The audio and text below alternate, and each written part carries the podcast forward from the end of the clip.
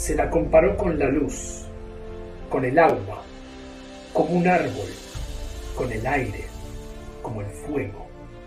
¿Por qué nunca se ha abandonado su estudio? ¿Qué esconde el texto? ¿Qué lo hace tan particular? Es la voz divina de inspiración del judaísmo para el mundo occidental para hacer de este mundo un mundo mejor.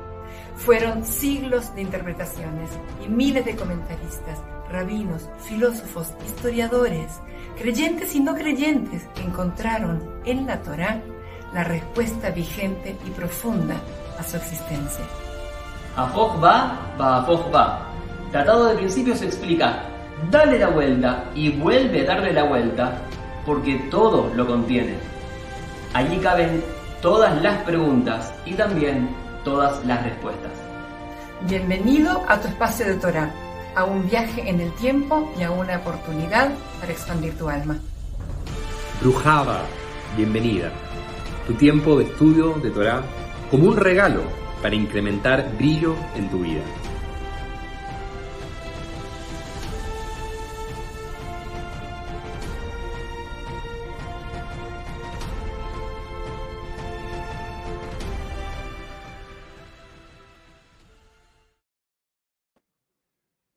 ¿Te gusta que te reten?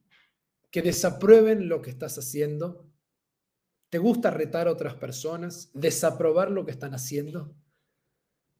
Es muy difícil lidiar con esta parte de la vida que nos toca a todos. Y sin embargo, encontramos en la parashá de esta semana y en las enseñanzas de los maestros del Musar una sabiduría fundamental para aprender a crecer espiritualmente desde el hecho que uno debe retar, debe desaprobar y también tiene que estar preparado para recibir retos y para que reprueben lo que hacemos. Y en este espacio hoy vamos a descubrir cómo podemos aprender espiritualmente a crecer desde estas oportunidades que las etiquetamos como feas o malas y que para nuestra tradición, curiosamente, enseñan una disciplina extraordinaria para una vida de integridad. Así que les doy la bienvenida, como hacemos semana tras semana, a nuestro espacio de Parashat Ashavua, en el cual leemos la porción semanal que estamos compartiendo en las sinagogas y nos ponemos la lente, la mirada, el foco de los maestros hasídicos, de los maestros del mundo místico y también, y especialmente en este encuentro, de los maestros del Musar, de la disciplina ético-espiritual para el desarrollo de la ética judía en la integridad entre el mundo espiritual intangible y lo que vivimos y manifestamos en cómo actuamos en la vida de los demás y para nosotros mismos. Y nos encontramos leyendo el final de Parashat Vaikra, del libro, de realidad el libro Vaikra, Parashat Vejukotai, la última Parashat de este tercer libro, que ha tenido diferentes escenas fascinantes de aprendizajes como tiene cada página de la Torah. Y llegando sobre el final, si tenemos una expectativa realmente elevada nos encontramos con un desafío enorme.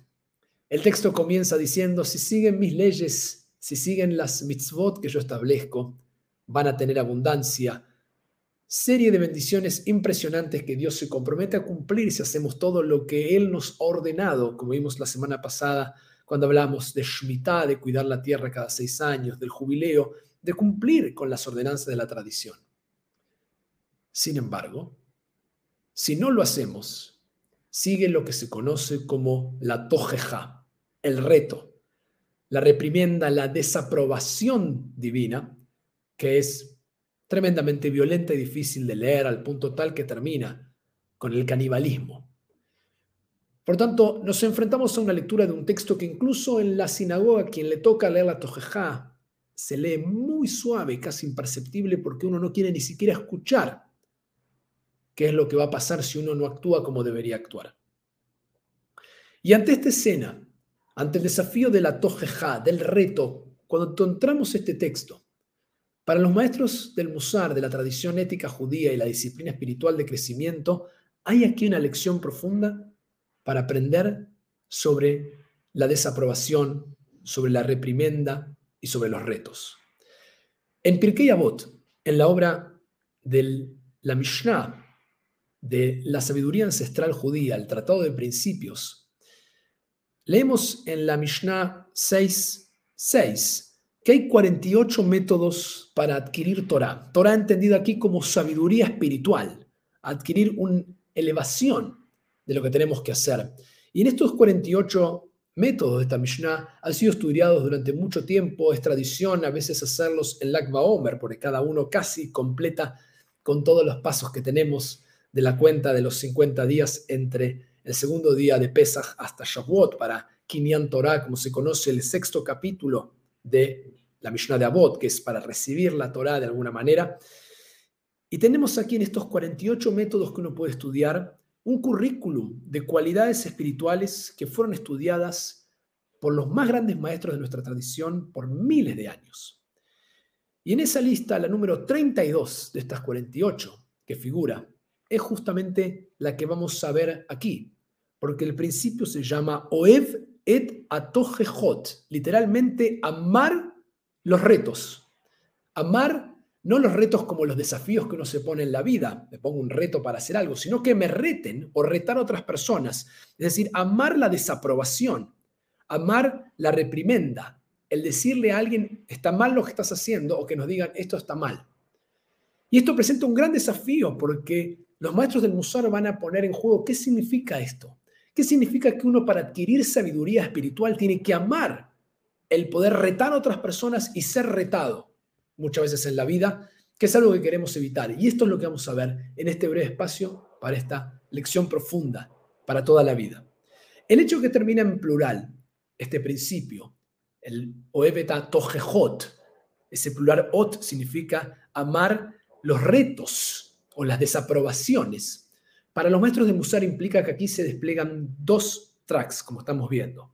Uno es el recibir desaprobación o retos o rechazo de lo que estamos haciendo. Y otro es nosotros tener la capacidad de poder desaprobar, rechazar o retar a alguien que está haciendo lo que está mal. Y del ámbito del musar y la tradición judía tenemos que entender estas dos disposiciones de nuestra alma para ver cómo lidiar con ellas y cómo hacerlo de manera eficiente para nuestra vida. Cuando tenemos que recibir reproches o desaprobaciones, para los maestros del Musar tenemos que ver esto como un tiempo destinado a nosotros por otros que en el fondo no tienen ninguna obligación de hacer lo que están haciendo. Es decir, que cuando alguien desaprueba lo que estoy haciendo, tengo que verlo como un regalo que me está haciendo. Me está regalando su tiempo de vida, su existencia, para dedicarse a mí, que no tiene por qué hacerlo.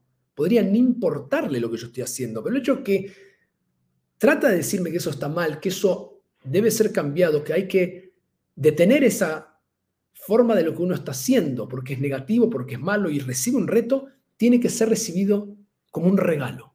Y por otro lado, los maestros del Musar van a enseñar que la cara opuesta, cuando nos toca a nosotros dar lo que llamamos un feedback, que es una devolución, pero básicamente decirle al otro lo que está haciendo, y a veces hay que decir cosas que están mal, desde un lugar de amor, dicen los maestros del Musar, es como uno tiene que hacer esto. Si no, lo que uno está haciendo es un insulto o una ofensa. Habiendo entendido estas dos categorías, vamos a ir un nivel más profundo para poder ponerlas en práctica.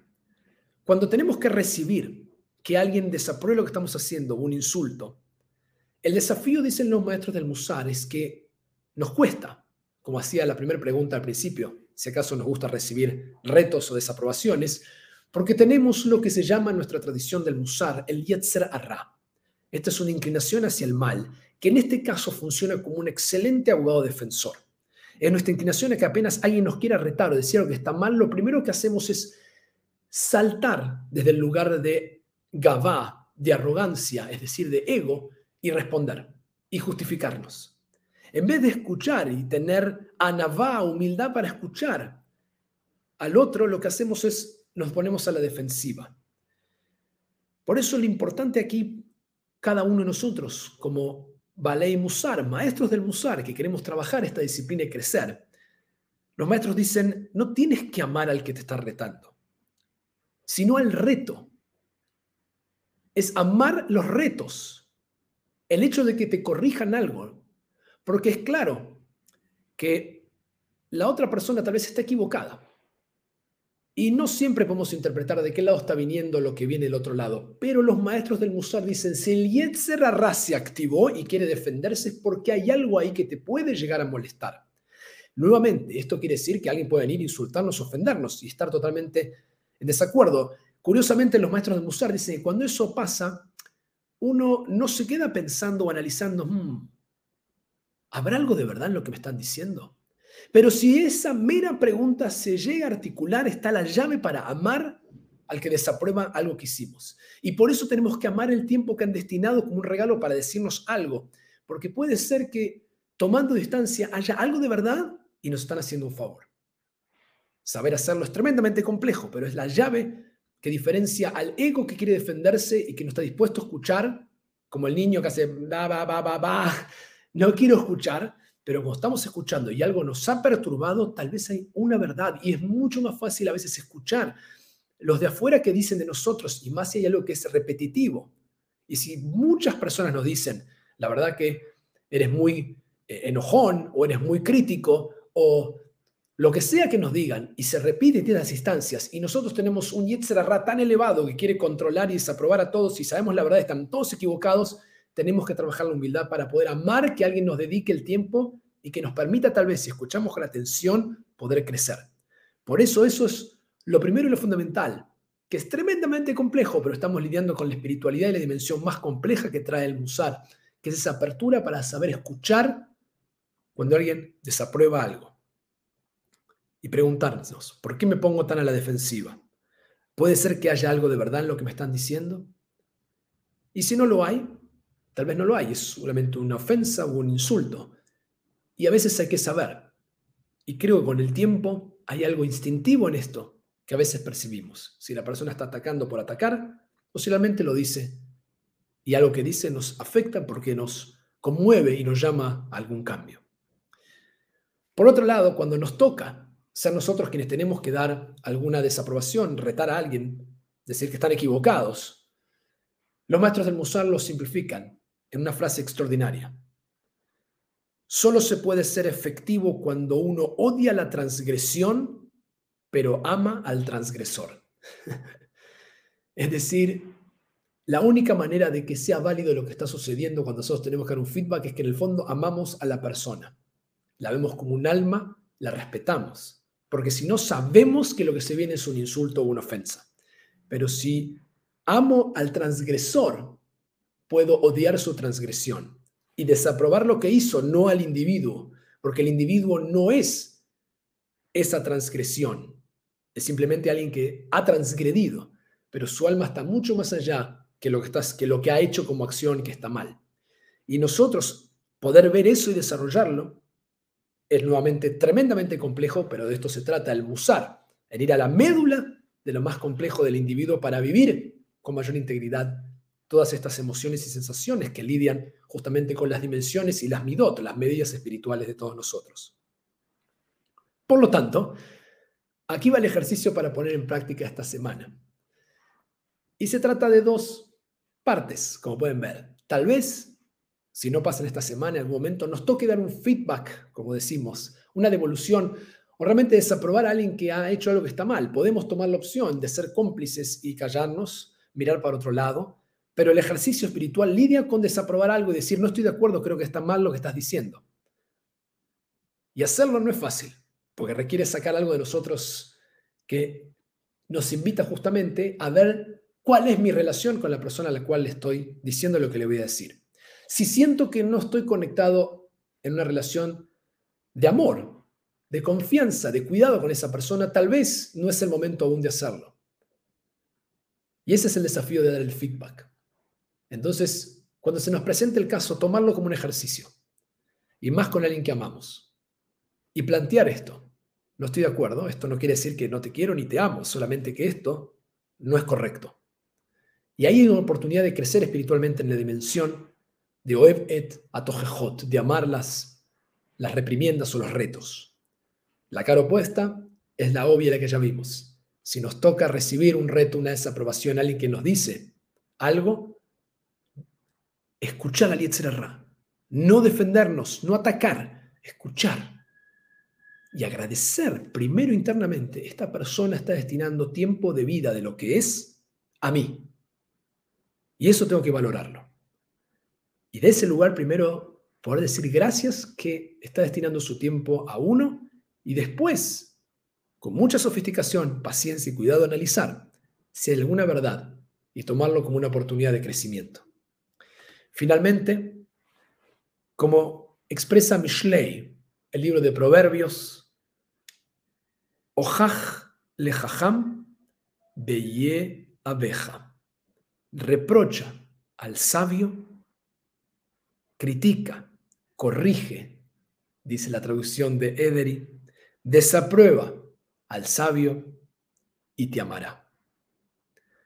Les deseo una excelente semana lidiando con esta compleja mirada de amar los retos, amar el reproche, amar y saber dar desde ese amor el reto hacia el otro y saber recibirlo para crecer espiritualmente. Shavuatov y hasta el próximo encuentro.